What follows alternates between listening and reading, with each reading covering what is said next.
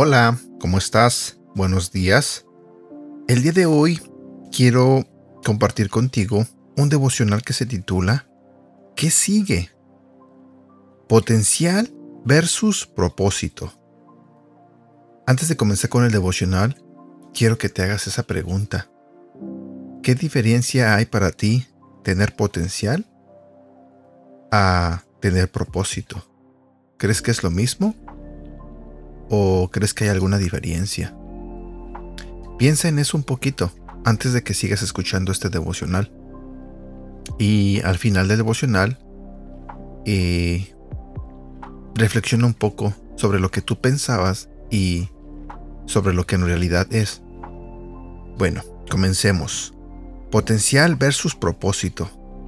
Mientras el mundo ve potencial en ti, Dios ve propósito. El potencial es algo muy bueno. Es la capacidad que nos permite alcanzar un fin. Todos tenemos potencial para algo en la vida, y seguramente las personas que te rodean te han dicho por lo menos una vez para qué tienes potencial. Sin embargo, esto no siempre está relacionado con el propósito de Dios. A veces, por el potencial que hay en nosotros de hacer algo, puede cegarnos a lo que Dios nos ha llamado a hacer. El propósito es algo que Dios ha visto en ti. Cuando rendimos nuestro potencial a Él, nuestro Creador es capaz de revelar el propósito, multiplicar el potencial y darnos la capacidad que incluso pensamos no tener, pues como Dios ha visto en ti propósito con impacto eterno, Él te dará la capacidad para llevarlo a cabo.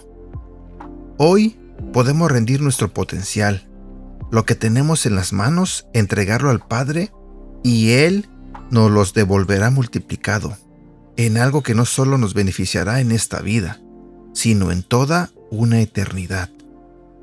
Versículo para recordar. Proverbios capítulo 16 versículo 9.